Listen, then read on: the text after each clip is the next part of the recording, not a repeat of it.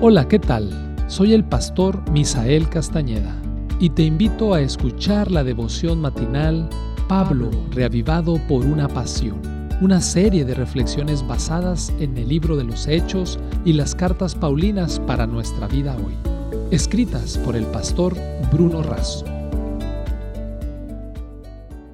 Bienvenidos a la reflexión matinal Pablo, reavivado por una pasión. Hoy es 26 de noviembre y el título de la reflexión matinal es Seamos vencedores.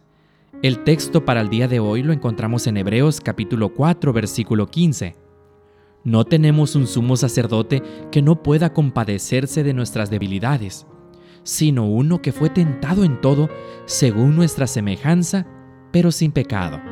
Si Jesús no tenía inclinaciones pecaminosas como nosotros, ¿cómo puede Pablo decir que fue tentado en todo según nuestra semejanza? ¿Fueron sus tentaciones iguales a las nuestras o tuvo ventajas?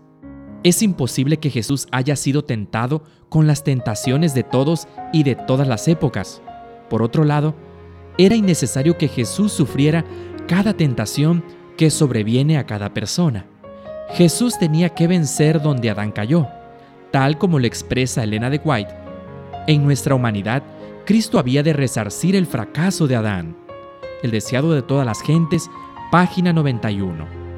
Si Jesús no tenía tendencias hacia el mal, ¿cómo es que podría haber sido tentado como nosotros? En tanto el diablo apela a nuestras malas inclinaciones, en Jesús apelaba a sus buenas inclinaciones, apelando a las cosas nobles. El diablo intentaba desviar a Jesús del plan de Dios. Analicemos brevemente las tres tentaciones de Jesús. La esencia de la primera fue la independencia, en la segunda, la superdependencia y en la tercera, la adoración. Por ejemplo, cuando negamos a Dios para ganar nuestra subsistencia, estamos cediendo a la tentación de un andar independiente. Cuando esperamos recibir las bendiciones de Dios sin hacer nuestra parte, cedemos a la tentación de un caminar hiperdependiente.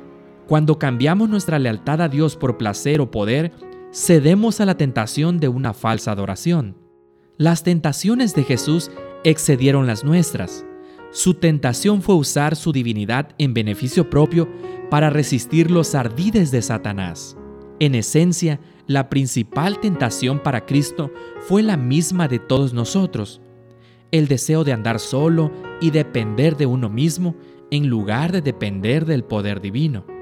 Por todo esto, Él puede y quiere simpatizar, sufrir y padecer junto con nosotros porque sufrió nuestras debilidades en su propia naturaleza humana, pero sin pecar. Por tal razón, es nuestro sumo sacerdote y representante ante el Padre. Por eso, Pablo dice que podemos ser más que vencedores según Romanos 8:37. Jesús venció en el desierto, mientras que Adán pecó en el paraíso. No se vence con lo que me parece, sino con un escrito está. Cada hombre puede vencer como Cristo venció. Elena de White, Mensajes Selectos, tomo 3, página 154. Queridos oyentes, recordemos que en Cristo somos más que vencedores meditemos y dependamos en su poder divino para enfrentar las hechanzas del enemigo. Esta fue la reflexión del día de hoy. Que Dios te bendiga.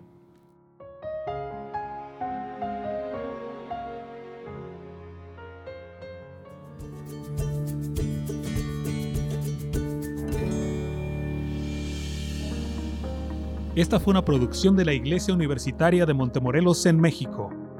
Te saluda el pastor Francisco Soto. Hasta la próxima.